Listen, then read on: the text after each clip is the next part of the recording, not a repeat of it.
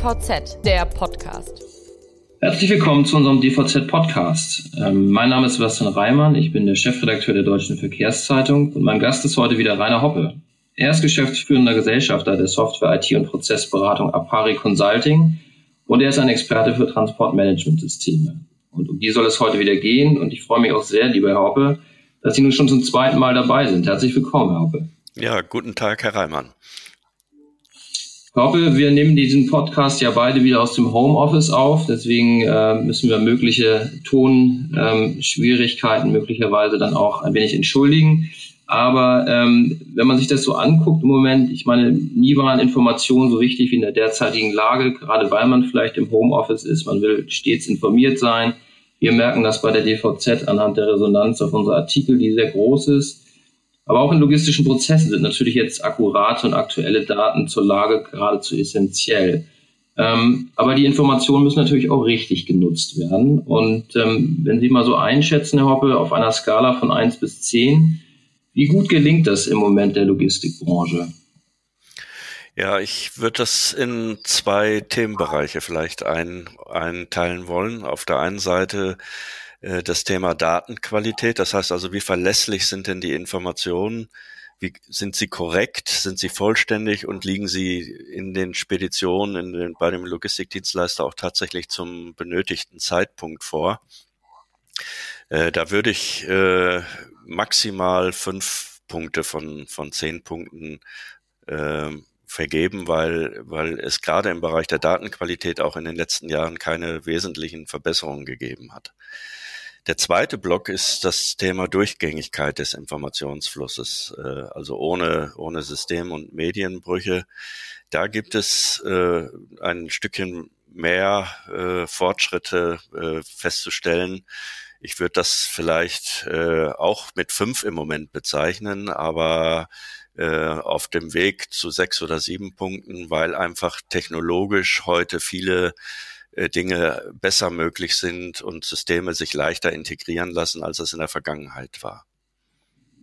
Also wenn man das mal so in, in Schulnoten umrechnet, dann reden wir wahrscheinlich von einer drei bis vier. Das ist so, so durchschnittlich. Ja. Ähm, wir reden jetzt schon, schon sehr lange auch über die Digitalisierung in der Logistik. Ähm, groß ist das Thema in seit vielleicht fünf Jahren. Logistiker selbst äh, verweisen ja auch gern immer wieder darauf, dass ja ähm, Digitalisierung eigentlich schon seit Jahrzehnten sozusagen gemacht wird. Trotzdem jetzt so diese Werte, ähm, woran liegt das und, und überrascht Sie das? Das überrascht mich nicht, weil äh, letzten Endes ähm, so ein Stück weit in vielen Unternehmen äh, in der Konsequenz, in, äh, im Bereich der Konsequenz in der Umsetzung äh, liegt. Also ich glaube, vielen Unternehmen ist gar nicht äh, bewusst, äh, wie wichtig das Thema Datenqualität ist, auch im, im Hinblick auf, auf mögliche Kosten und Aufwände. Denn alles das, was an Datenqualität beispielsweise nicht vorliegt, muss natürlich dann manuell ähm, mühsam nachgearbeitet werden. Und, und äh, diese Kosten, die dafür erforderlich sind, die werden, glaube ich, nicht so richtig eingeschätzt. Mhm. Gibt es denn so Unterschiede zwischen Dienstleistern und den Verladen? Ist eine Seite besser als die andere? Ja, man kann generell wohl sagen, dass es innerhalb der, der Unternehmen, egal ob jetzt beim Logistikdienstleister oder beim Verlader, dass es, dass man sich da mit den Schwachstellen arrangiert hat. Äh, man hat um die Kernsysteme dann Nebensysteme entwickelt.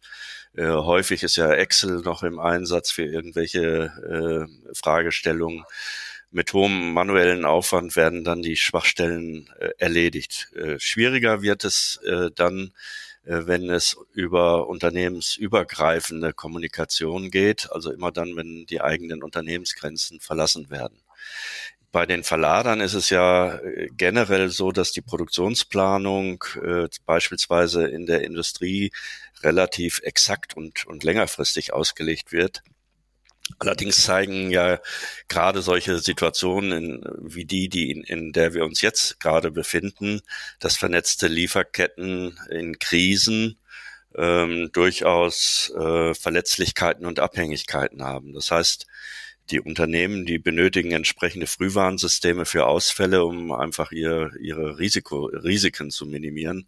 Da ist mit Sicherheit noch eine Menge Nachholbedarf. Und bei dem Logistikdienstleister ist es noch eine Nummer extremer, weil die heute schon die erforderlichen Informationen zu ihren Aufträgen ähm, häufig sehr kurzfristig erhalten. Mitunter ist sogar die Ware vor der Information da. Das ist, sind natürlich Zustände, die so nicht haltbar sind.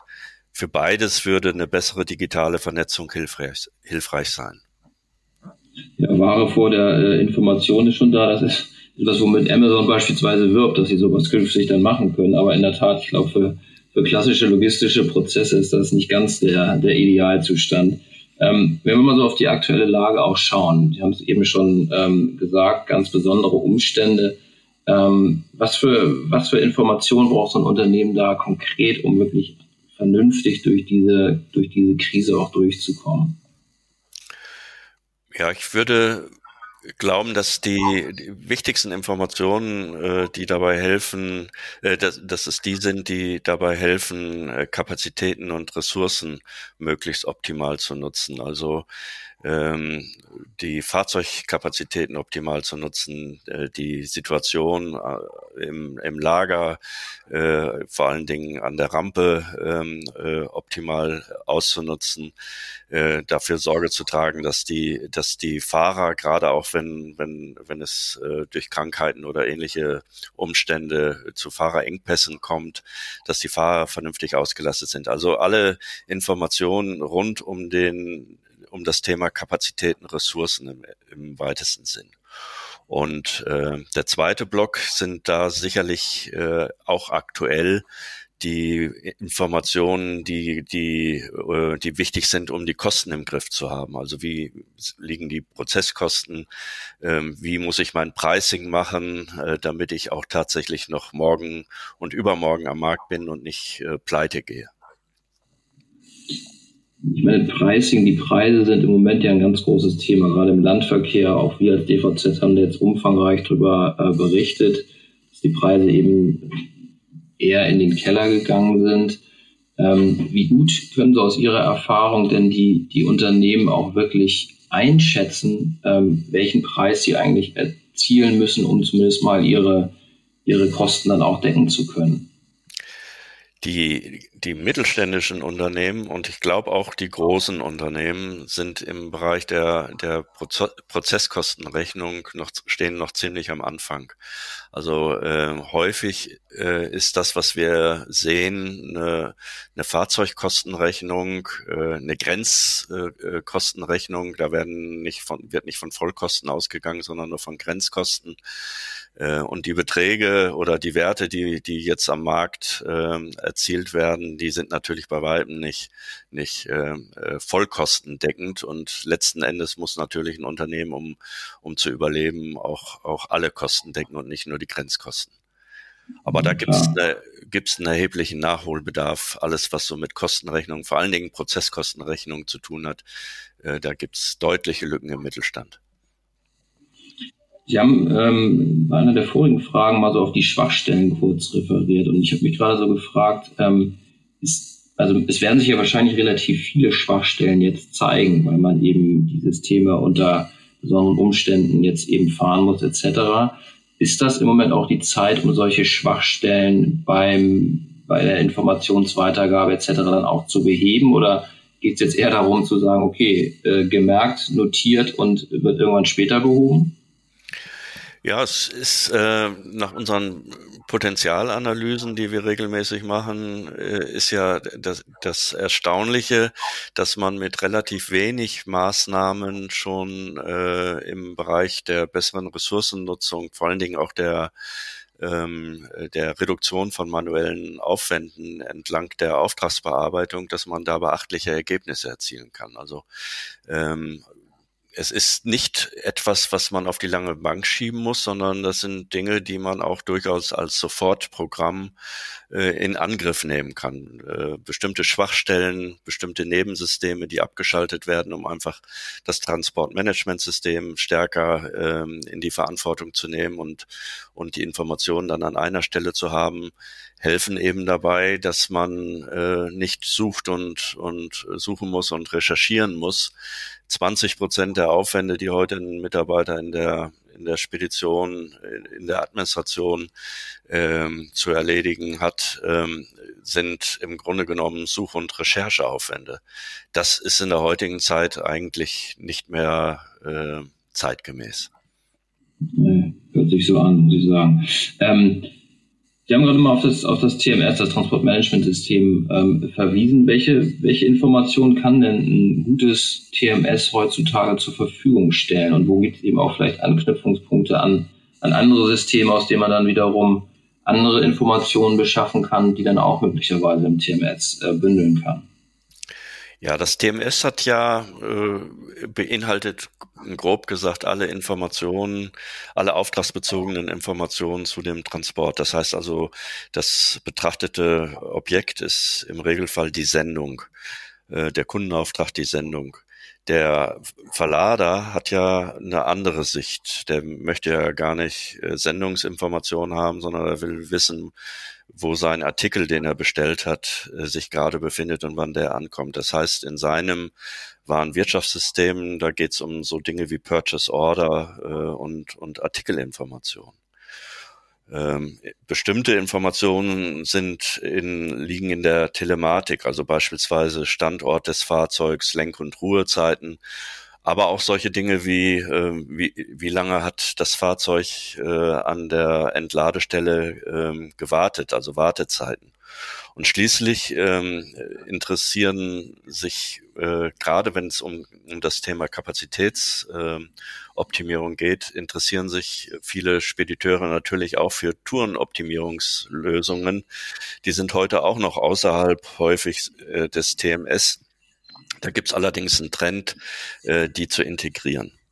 Das heißt, die Verknüpfung zwischen dem TMS und den und den Nebensystemen und äh, und allen allen Facetten, die die eben angesprochen worden sind, das sind ist im Grunde genommen die große Herausforderung. Da gibt es erste Ansätze, gibt es Plattformen, die die sich das zur Aufgabe gemacht haben, aber ähm, die, die wesentliche Herausforderung ist, die Informationen so zusammenzuführen, weil erst dann ein Mehrwert entsteht. Genaue Ankunftszeiten, bessere Ressourcenauslastung, höhere Planungssicherheit und Stabilität in den Prozessen beispielsweise.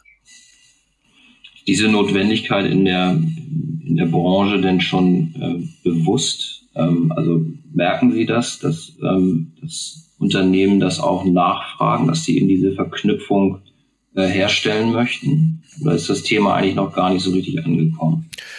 Doch, das ist so, es kommt so langsam an. Ich bin im Moment gerade in einem aktuellen Auswahlprozess und da spielt dieses Thema gerade, gerade äh, Kapazitätsoptimierung eine wesentliche Rolle, weil einfach, weil es einfach ähm, eine wichtige Fragestellung ist für den Logistikdienstleister, wenn ich eine bestimmte Anzahl von Aufträgen habe, ähm, kann ich die nicht auch mit 16 Fahrzeugen erledigen, statt mit meinen heutigen 20 Fahrzeugen. Und äh, krasser wird's natürlich noch, wenn man gar keine eigenen Fahrzeuge hat, sondern, sondern äh, Subunternehmer einsetzt. Äh, da sind die Kostenunterschiede natürlich nochmal äh, ein bisschen größer, so dass sich äh, das Thema Tourenoptimierung beispielsweise für den Disponenten im Tagesgeschäft schon rechnet. Das ist nichts Strategisches mehr, sondern das ist wirklich jeden Tag wieder aufs Neue äh, anzugehen. Nun, nun, kriegt man ja diese, diese durchgängige Informationsweitergabe ähm, eigentlich nur dann hin, wenn die Daten auch wirklich digital vorliegen und äh, auch dann, glaube ich, kann so eine, so eine Plattform ja beispielsweise ihre wirkliche Stärke ausspielen. Ich glaube, Sie, Sie berichten ja auch immer wieder gerne davon, dass in der, in der operativen Praxis eben doch noch viel händisch gemacht wird, Papier doch noch immer ähm, äh, bereitgestellt wird. Ähm, wie lassen sich denn dann so diese Medienbrüche, die sich dadurch ergeben, dann, dann vermeiden?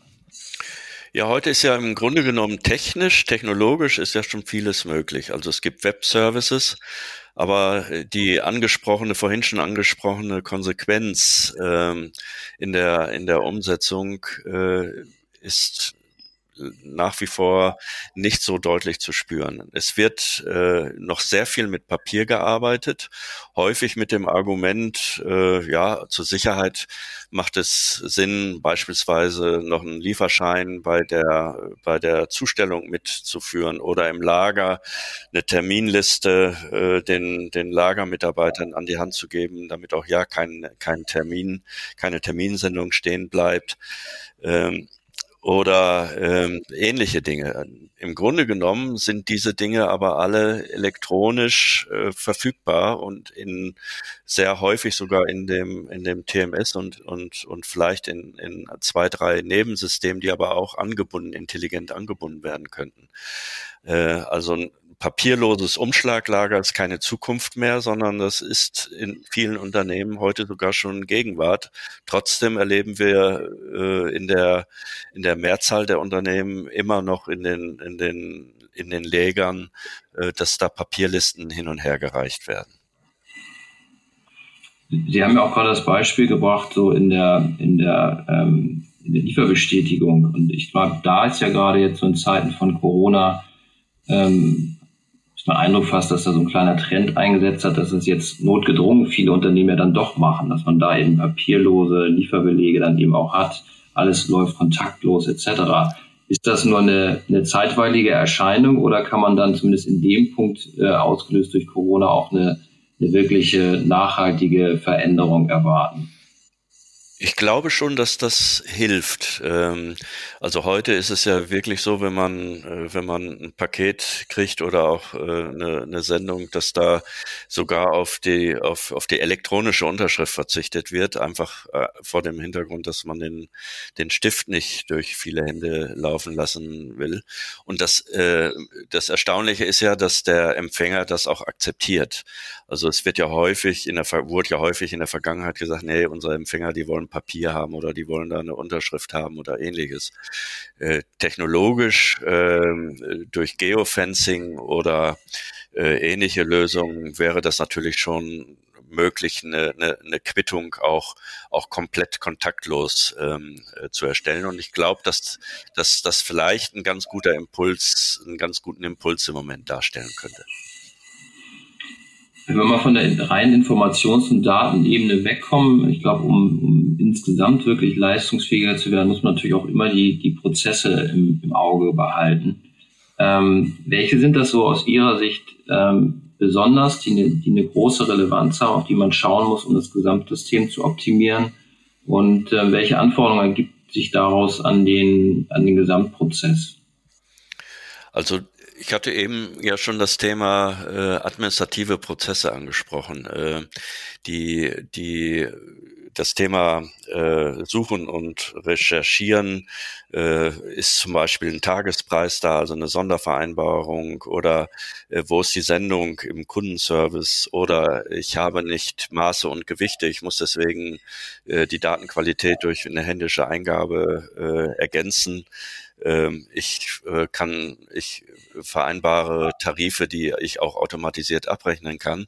Nach unserer Beobachtung sind ungefähr 20 Prozent der der administrativen Kosten, die in einer durchschnittlichen Spedition wiederum 20 Prozent der, der Gesamtkosten ausmachen, ähm, durch, durch wenige äh, Maßnahmen äh, im Bereich TMS und Abschalten von, von Nebensystemen umsetzbar. Und 20 Prozent von 20 Prozent sind dann vier Prozent nach Adam mhm. Riese. Das heißt also, äh, alleine im administrativen Umfeld schätzen wir die, die durchschnittliche Einsparmöglichkeit auf vier Prozent der, der, der Gesamtkosten.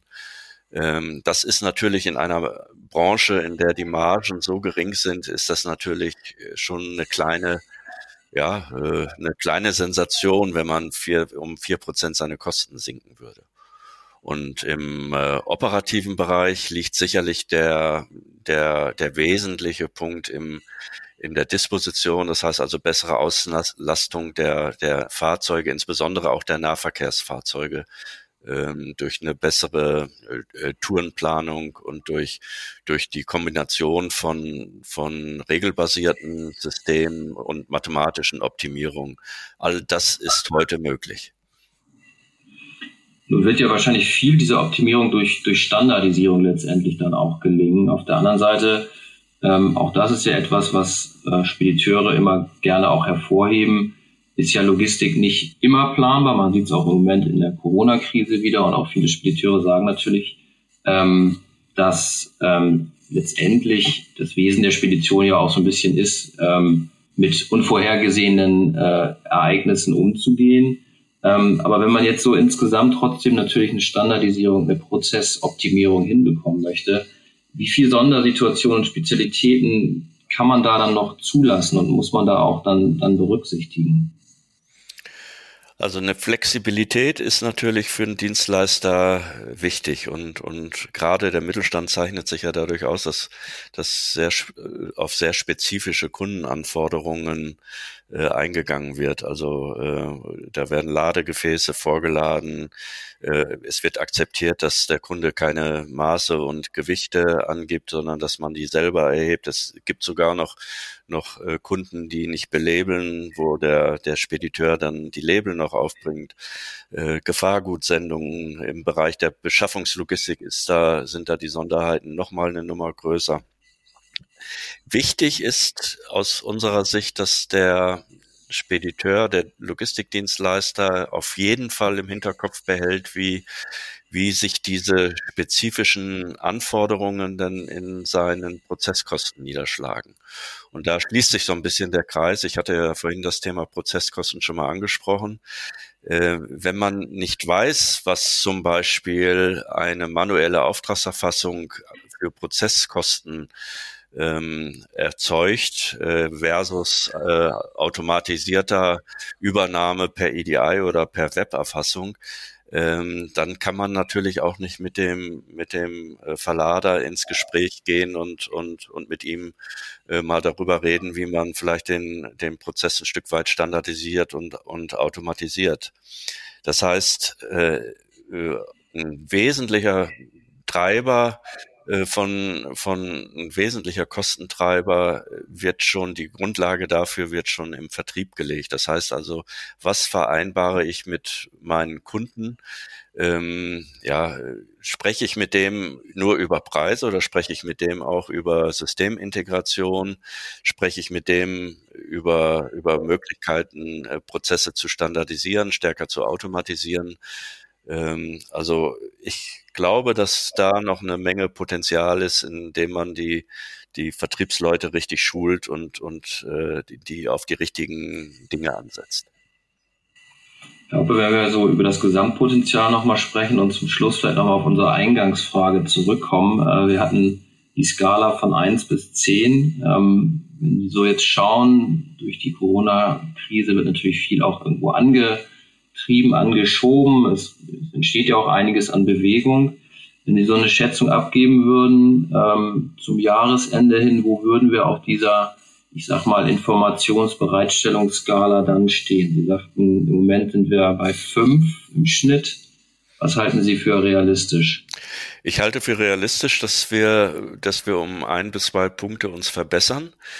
Mhm. Hoffnung gibt mir die, die Tatsache, dass selbst jetzt in der, in der Corona-Krise ähm, auch nach Aussagen der, der, der TMS-Anbieter sehr viele Logistikdienstleister in, in, äh, in die Auswahl von Transportmanagementsystemen gehen, die natürlich gegenüber den alten Systemen technologisch, aber auch äh, von den Prozessen her ganz andere Möglichkeiten bieten.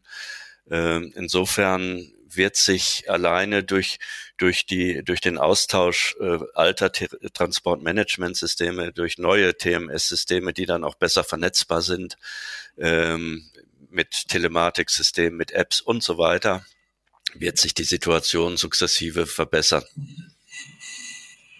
Ja, ich finde, das ist ein guter Ausblick. Ähm, Ausblick ist auch ein gutes Stichwort. Ähm, liebe Hörer, ich würde Sie gerne noch auf eine unserer Veranstaltungen hinweisen. Am 2. und 3. September in Frankfurt am Main werden wir zum dritten Mal unsere DVZ-Konferenz, TMS als Schlüssel zur Spedition 4.0 ähm, veranstalten.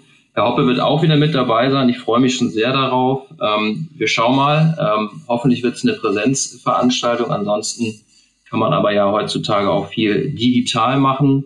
Ähm, schauen Sie einfach mal auf www.dvz.de slash Veranstaltung unter äh, TMS 4.0 äh, auf unserer Webseite. Da gibt es äh, schon viele Informationen. Das Programm äh, wird auch gerade erstellt und wird dort in äh, einigen Tagen sicherlich dann sichtbar sein. Ich würde mich freuen, wenn Sie auch dabei sind. Und an Sie, lieber Herr Hoppe, ganz herzlichen Dank wieder mal für diesen heutigen Podcast. Ich fand es wieder sehr interessant und äh, ich freue mich schon auf unser nächstes Gespräch. Sehr gerne, ich freue mich auch. Danke.